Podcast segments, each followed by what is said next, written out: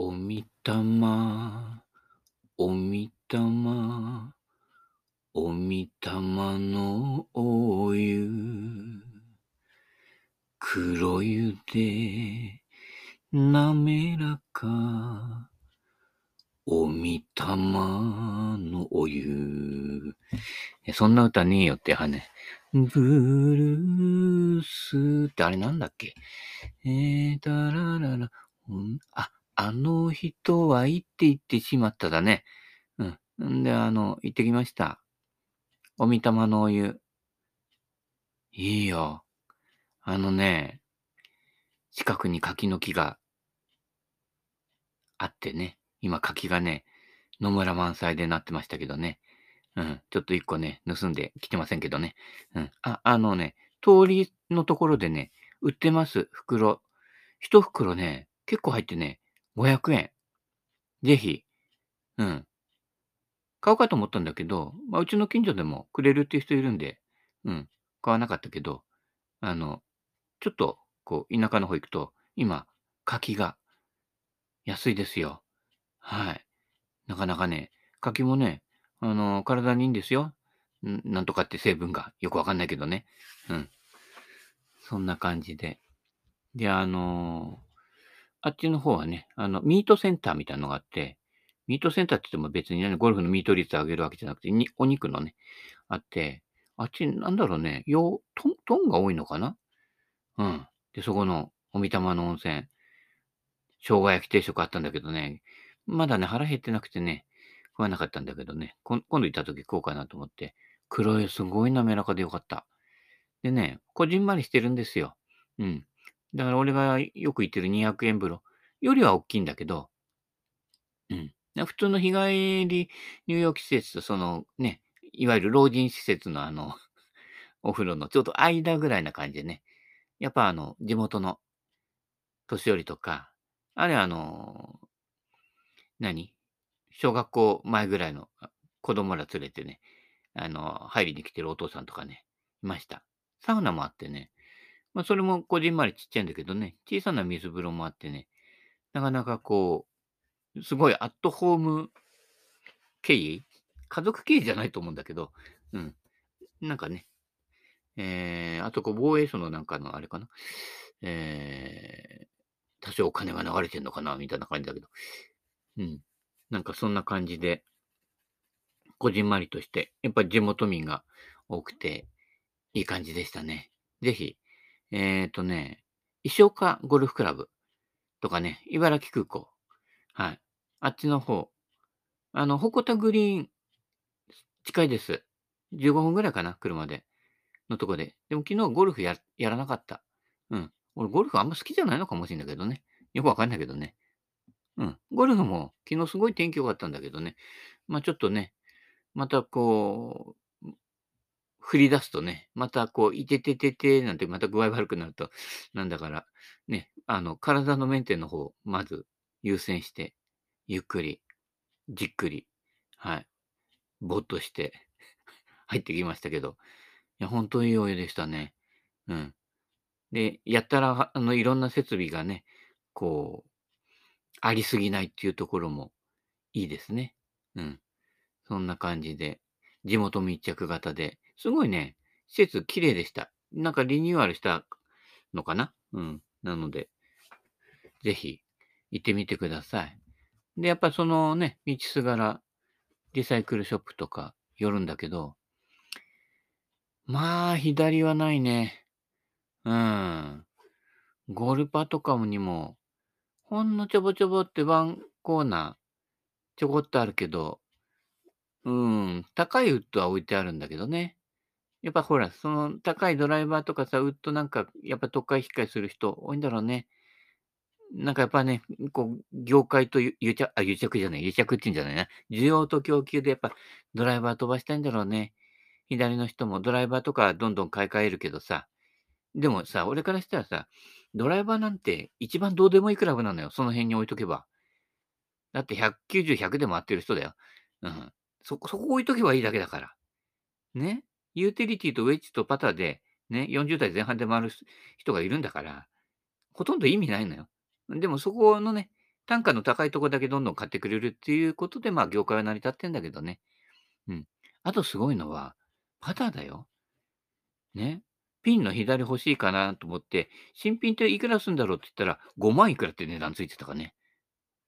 ちょっと待ってよって。まあ、昔ね、ピンのアンサーが最初に出た1960年代かなうん。は、私の記憶によると、1万8000円ぐらいしてたかな。だから当時の1万8000円、ちょっとやっぱり現在の10万以上な感覚になるかな。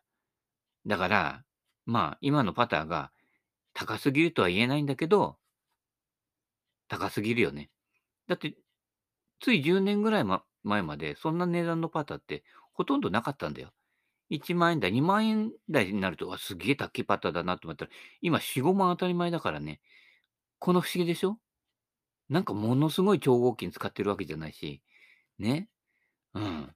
ダイヤモンド埋めてるわけじゃないし、ましてや翡翠パターでもないし、まあ、俺、あの、全、全、全部翡翠っていうパター持ってるから、いる人いる？転売してもいいあげるよ。うん。どうも、ああの、成金趣味、あで、シャフトがゴールドなの。成金趣味嫌いだから。うん。ね。あげるから。取りに来て。うん。そういうこと。ね。それじゃ買えないよね。うん。前住んでいたアパートの家賃が4万5千だよ。パター1本5万円だよ。これどう見ても釣り合ってないよなっていう感じだけどね。まあ、そうするとね、ゴルフってお金持ちのスポーツだ、みたいな感じになっちゃうけどね。そうじゃありませんね。はい。あの、ただでできますから、クラブなんかいらねえってことあげるからね、取りに来てください。はい。で、左なくてね、うん。なんかこう、ドライバーなんかね、そんなにあったってしょうがないわけで、うん。ウェッジとかね、うん。転がしのね、やつがね、えー、どこだっけ？荒川沖のね、ゴルフ部にあってね、チッパーみたいなね、あったんだけど、いや、でもここはチッパーに頼っちゃいけないっていうね、自制心が働いてね、2000円ぐらいだったけどね、買ってないんだけどね。うん。なんとかね、56度のピンのウィッチをね、マスターしようと思ってね、はい。パターマットで転がしてるだけだけど、これ、意外と、パターマットの練習じゃないなんて言ってる人ね、ちらほら聞いたけど、練習になります。はい。ここの小さな動き、動かす順序、あるいはこう、ウェイトのかけ方とかの、ね、シミュレーション、シチュエーション、シミュレーション、な、なんだっけ？うん。コンガチュレーション。まあ、こんがらがっちゃうけど、大事です。で、前も言ってんだけど、右の時もね、アドレスの練習。アドレスの練習と素振りで、だいぶ違います。ましてや左だから、アドレスになれないと、結局ね、間合いとかバランス、ここがね、つかめてないので、ね、あの、スーさんが、坂田さんの本読んでんでしょ？アドレスでもう決まってるとか、中部さんも言ってんだけど、そこ。だからアドレスの練習ってね、あんましないのかなって思って、この間合い。うん。だって長い棒で小さい球打つんだよ。こう間合いとタイミングがずれたら当たらないのよ。で、長物当たるって言うでしょ？当たるんですよ。完成モーメント働くからね。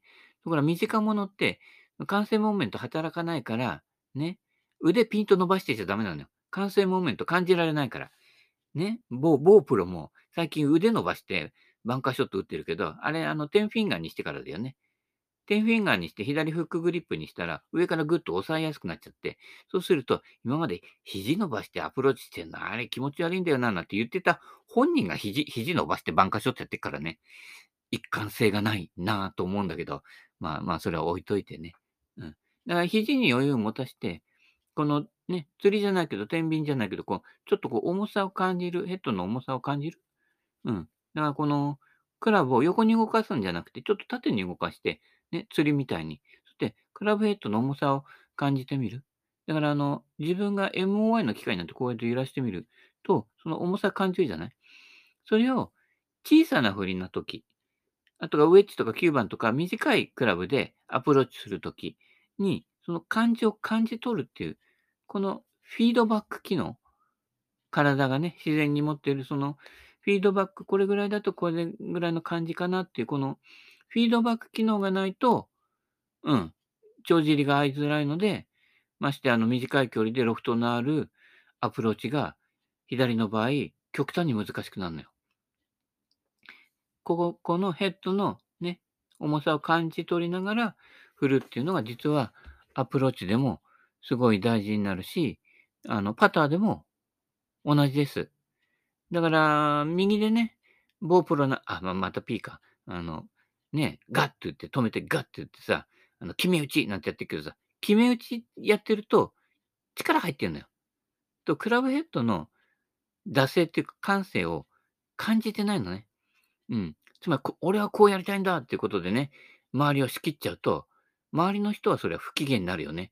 そっちにはそ、こっちにはこっちの理屈があんだよ、みたいな感じになってね、こうね、シルバーな戦いになっちゃうから、そこのところは気をつけていただきたいと思います。相手は、相手もそうなるようになってなっていると。こっちもなるようになってなってる。そのなるようになってるが噛み合ってないという。ちょっとね、石川遼君のスイングみたいだけど、ね、腕の振りとクラブの流れとクラブヘッドの流れがなんか合致してないので、ちょっとあの、スイングの時、頭上下動してるでしょ。うん。あれがやっぱりね、若いからアジャストできるけど、頭の高さ一定に保っておこうか、場合、中部銀次郎なのでね、その辺で、うん、やっていただけると、さらなる日や。でもね、スイング良くなったからって、スコア良くなるわけではないんだね。うん。だから同じスイングを繰り返してる、できるっていう、ね、ある意味癖を生かすのもいいんだけど、でもね、プロはそれでいいのよ。逆のように思うかもしれないけど、アマチュアは安定していた方が楽だよ。うん。だってそれで食っていくわけじゃないから、ね。うん。そんなに再現性高めなくていいわけ。再現性高めすぎちゃうとつまんなくなっちゃうから。うん。70代出ないななんてね、言うようになっちゃうから。いや、やっぱね、100切りでしょ、左で。うん。こっちの方を目指していただきたいと思いますよ。うん。だって、ね、80前後のゴルフって、つまんないゴルフなんですよ。うん。もう、ポーンと行って、ポーンと行って、ポーンと行って、そつなく終わると大体それぐらいになるのでね、卒のあるゴルフを心がけてください。9ホール中2ホールは大叩きする。ね。必ず混ぜといてください。うん。それが楽しみ。うん。下手を楽しめるようにならないと、下手な人の気持ちわかんないでしょ左でやってみて飛ばないのがわかんないと、女性ゴルファーの気持ちもわかんないでしょうん。そうするとさ、ね、自分ばっかり楽しんで、みたいなさ、私は150ヤードも飛ばないのよ、なんて言ってアプローチで負けちゃってるからね。うん。ね。そういったこと気をつけてくださいね。うん。そんなこんなで、えー、左、なかなかなくてね。で、一気に行ってゴルパ行ってなくて、で、最後にゴルフ5行ったけど、また左のコーナーは少なくて、で、値段もちょっと中古も強気でってなっててね。うん。ピンのアンサーのね、昔のあったらいいなぁなんて思うけど、そんな偶然はなかなかないからね。でもたまにね、そんな感じで適当に歩いてると、なんでもない時にね、あったとかね、見つかるわけですよ。うん。あのー、ね、成田の方でとかね、うん、見つかる時もあるけどね。うん。まあ、その辺も偶然を楽しむというところで、行ってみましょうかね。で、どの辺かな？えー、本がね、ないので、トップアーマだけが知っているゴルフ上達の本当のところって。えー、これ誰？誰？知らない。うん。他人は見ない、気にしない、目標のスコアの達成だけを考える。うん。目標のスコア達成のことも考えない。うん。まあ、それはこっちのゴルフですけれどもね。ね、僕の道、僕の前に道はない。僕の後に道ができるだから、数えても数えなくても、打つ打数変わんないんだから、数えなくていいよ。うん。景色めでてください。はい。今この時期ね、イチョウとか、すごいよ。綺麗だよ。うん。だいぶ黄色くなってきた。うん。銀杏も起きてるけどね。落ちてるけどね。銀杏も拾い尽くしちゃったのでね。うん。もう今更拾ってももう食い切れないほどあるのでね。うん。拾わないんだけど、どんぐりも拾い尽くしちゃってね。うん。落ちてんだけどね。うん。あ、いいなと思いつつもね。もうね、食い切れないほど。だいたい去年のやつが冷凍庫にね、まだ残ってるんで。早く食えよって。あ、あとはね、梅酒とか、もう5年ものぐらいになっちゃったかなずっと言ってるからね。梅酒とかえっ、とね、果林酒だったかなとか、果実酒が何本かあって、ずっと飲めてないのよ。やっぱ甘いのってね、続けて飲めないので、うん、余ってるんで、今度あげるんで、嫌でもいいからもらってください。炭酸かなんかで割って飲むと意外と美味しいです。で、ね、蝶屋に負けないぐらいの味わいになってますので、ぜひ、うん、もらってやってください。忘れなかったらね、忘れちゃうかもしれないけど、うん。ね。えー、このね、えー、アマチュアゴルファーの誰だかわからない人。練習場なんてなかったから現場でスコアの作り方を覚えた。そうなんですよ。練習場ってものがまず少なかったりとかしてね。うん。まあ、うちの方なんかは結構ね、アビコもそうだけど、結構ゴルフがね、ゴルフ場も多いし、メッカだったけど、まあ、それでも、あ、でもあったか。うん。でも俺も、そんなに、練習場より、やっぱり、ショートコースのが面白い。うん。で、練習場でポカポカ打つよりも、ショートコース、アプローチコースみたいなやつ、50ヤードぐらいまでしかないんだけど、そこで遊んでた方が面白かったので、自然とそこで覚えたかな。うん。グリップの仕方とかなんとかとか振り方なんかほとんどね、え習ったことなくて、うん。ある程度大きくなって、ほら、中学高校ぐらいになって、ね、あのーいわゆる、えー軍事、軍事、いわゆる軍事者じゃない、軍事さんにね、教わってとかあって、あ、こうこういうのがベースなのかな、なんていう感じのがあったけど、それ以前も回ってたんだけど、まあ遊ばせてね、うん。ここで遊ばせときゃいいや、みたいな感じでね、うん、ほったらかしで遊ばせてね、もらったのが結構良かったかな。うん。だから昔でもゴルフって金のかかるねって言っても、その龍ヶ崎カントリーとかでやってるやつが、そりゃ金かかるよ。ね、戸張さんなんかね、い要は子供の頃から、ね、あの、アビコとか言っててさ、ね、青木さんともその当時会っててさ、なんだこいつって青木さんに思われたみたいなね、同じぐらいの年なのにみたいな感じ。だけど俺なんかほら、いわゆる1階の薬屋さんだから、ね、アビコのメンバーとかもちろんなれるわけないわけですよ。ね。アビコゴルフ、そんな遠くないけどね、近いけどね。だから、近所の農園があるのよ。農園で、あの、ショートコースやってるところがあって、それ、田中農園って言うんだけど、そこで、うん、ね、何百円か払うと、ね、あの、遊んでこいよって。で、そこね、卓球台とかもあって、卓球とかもできるわけね。だからもう、ゴルフだけじゃなくて、卓球やったりとかして、遊んでね、うん、話がいいみたいな感じにさせとくんで、ね、意外と遊び方一つでそんなに金かかんないで、だいたいクラブも短く切った、大人のクラブ短く切ったの2、3本でね、それこそだから、元からそういうゴルフをやってたんですよ。少ない本数で自分で合わせて打つっていうのね。だずっとその延長でやってて、ね。で、安いクラブ物色したりとかさ、結局ね、基本姿勢は変わっていないっていうね。うん。うん。ただでもらえるものはもらってくるという。ね。落ちてるどんぐりは拾うという。なん子供の頃から基本姿勢は変わってないのでね。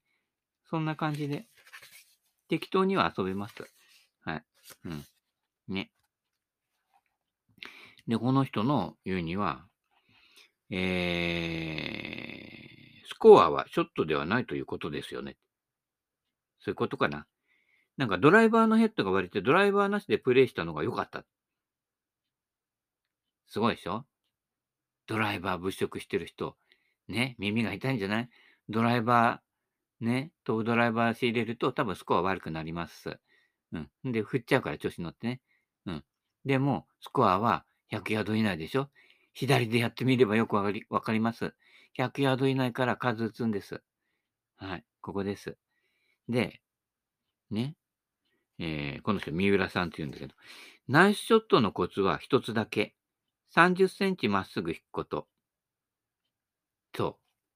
出だしの30センチの引き方で決まるんですよ。だから、パターマットで、ね、ウェッジとか、あるいは、ランニングアプローチの練習するのが意味あるの。ここが意味ないと思っているようだと、意味ないんですよ。うん。ここね。だから、すごい、うまいゴルファーでもいるんだけど、この上げるときが雑なの。引きが最初の。この引きの最初で、もうここで決めてるんですよ。実は。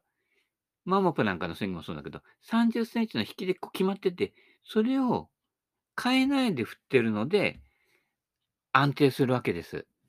うん。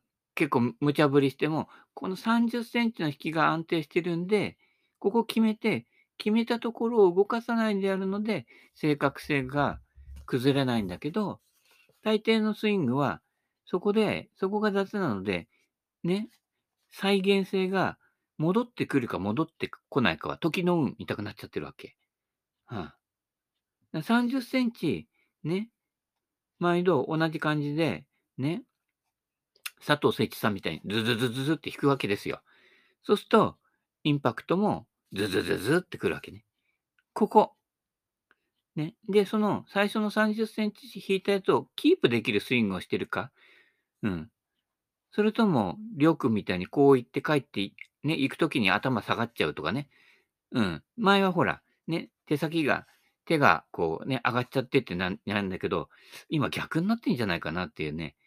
うん。だから対症療法の対症療法の対症療法でいくとなんかこう、迷い道に入って試行錯誤、時代錯誤になってくるから、ゴルフの基本なんか昔から変わってないんでね。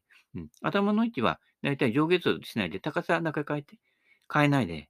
うん。高さだけ変えなければ右左動いても、頭、右左動いても大丈夫だから。うん、で最初の30センチ。こうやってね、アマチュアの名人が言うわけですよ。そうすると、あとだから付け加えれば、最初の30センチを引くでしょ。で、そうするとそこをキープしたまま下ろしてくるから、そこは保てるわけ。そうすると、保った抜きが、インパクトから今度抜くとこの30センチ。ここはまっすぐじゃないのよ。左に行くのよ。うん。なぜかというと、ね、同じ場所に立ってクラブ振るんだから、内側に入ってくるわけね。これが左に振るっていうことで、左に振ってるわけじゃない。自然なの。うん。で、そこも小さい動きの中で、ね、どうしてもアプローチって目標方向にクラブヘッドも出したくなるんだけど、このパターマットの転がしなんかのところでも、ね、9番円、ちょっとだけ内側に入ってくるのよ。ね。内側入ってくんだけど、球はまっすぐっていう。インパクトのフェースの向きは目標方向向向いといて、でも抜ける方は左でって、この小さな泣き分かれ、ここができると整ってくるんですよ。いわゆる、球捕まっていながら、ね、捕まりすぎて引っ掛けないスイング？捕まりすぎてね、引っ掛けてる門下生いますけど、あ、ま、ま、また P だな、それ、誰それって言うけど、ね。あの、言ったんですよ。ね、どうしてまっすぐ、心がまっすぐじゃないとまっすぐ飛ばないってね、あの、コメントに書いておいたんだけど、素直な心に素直な転がりが生まれるってね。いや、俺じゃないよ。これ宮本留吉さんが言ってたんだから。ね、心が曲がってるやつが曲がるんじゃんみたいな感じで言ってたからね。うん、ちょっとパクってね。うん、素直な転がりはどうしたらいいんでしょうかって言ったらね、素直な心を持つことですってね。うん、書いておいたけどね。無理って言ってましたけどね。うん。まあ、うん。まあ、頑張ってください。あ、頑張らなくていいけどね。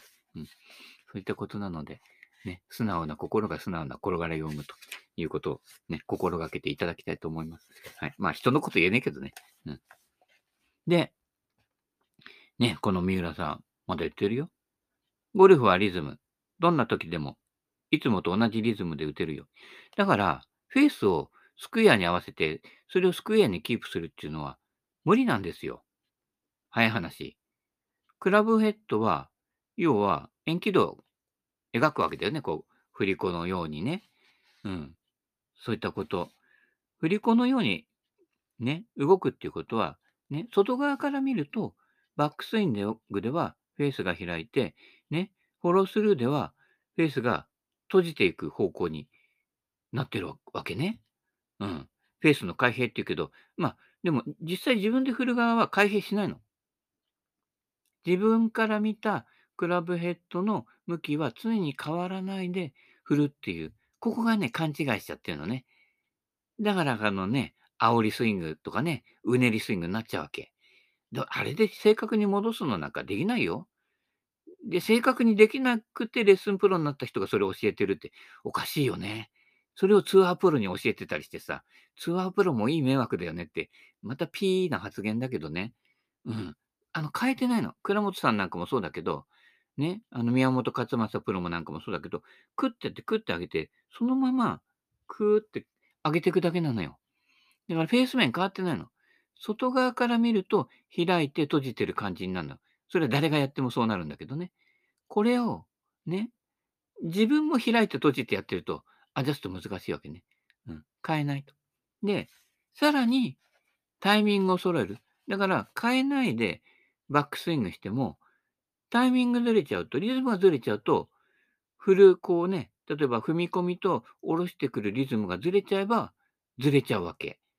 うん。そういうこと。なので、ね、三浦さん、ゴルフはリズムと。どんな時でもいつもと同じリズムで打つ打つように。だこれ、歩きと一緒。ね。ね。5回、6回、7回、8回打つと、つい、ね、遅くなっちゃうから。急いじゃうの。でも急いでバタバタやっても、ね、バンカーから出ないのよ。慌ててやっても。うん。もう手で投げてみたいな感じになるわけだけどね。うん。だから、ちょっとミスショットが続いた時でも、うん。どうぞ先やっててくださいって。マイペースでやるからって。急がなくていいよ。うん。急いでも急がなくても。うん。どっちにしろそれほど変わらないので。で、急いでも5分10分遅れるわけじゃないからね。1打2打だから。ね。ただ、あんまりこう、ね、ミスショットつんばっかりしてるけど、毎度ルーティーンとか言ってね、儀式やってたらそれは遅れるよ。うん。だから、素振りしないでね。うん。右であんまり素振りしない人も、あの、この間見てたら、左の時、やけに素振りしてたけど、ね、左の場合も素振りはワンストロークです。まあ、俺もね、左の時ね、ちょっとこんな感じとかね、うん、クラブヘッド動かすけどね。うん。まあ、その辺も極力、ぶっつけ本番に近くなるように、え素振りと本番のスイングを変えないように。で、その、ね、素振りしてこうかな、こうかなってやってるスイングの方が実際打つスイングよりはるかにいいからね。こうかなの時で打っちゃってくださいね。この間俺ほら、セベで回った時もそうでしょこうかなって言ったら、ああ、もう打っちゃったみたいな。意外とそれでいい当たりしちゃったみたいなね。そんなもんです。はい。最初の30センチを正確に引くことと、はい。リズムを大事にしてください。どんなにぎちっとフェース面を揃えようと揃えようとしても、リズムがずれてたら全部ずれるんです。タイミングがずれてると。だから、振るときは、そのタイミングを合わせること、リズムを合わせること、うん、の方が、はるかに大事になるっていうことね。でこれ、パッティングでもそう。小さい動きだから、ついね、あの、機械的にフェース面を合わせるとかね、うん、そういう機械的な方に、で、7ユーロの球筋打ち分けようとしちゃうけど、違うの。リズム。うん。一つのことしかできなくても、そのまま打てばいいのよ。不動ゆりさんなんかそうで、アプローチ私一つしか知らないのことあるあるよとは言ってないね。言うけど、単純な、ね、ピッチエンドランだけで、ね、年間10勝とかしちゃうわけよ。そういったことだよ。うん。スイングすごくいいかっていうと、なんかこう、パタンパタンってななって、ね、再現性がすごいけどね。うん。なるけどね。で、あれ、リズムがいいからですよ。うん。さすがね、不動のリズムだよね。不動のリズムが有利につながるっていう、そういう話ですから。はい。ね。あの子、熊本だっけ？熊本あたりの子は強えんだ。うん。えー、ということでね。そういったこと。えー、そんなこんなで、はい。今日もお時間になりましたので、またね、違う人のアマチュアのやつをちょっと進めていこうかなと思います。ね。それではまた、新しいお風呂、開拓してください。うん。ババンババンバンバンでした。うん。それではまた、さよなら、さよなら、さよなら。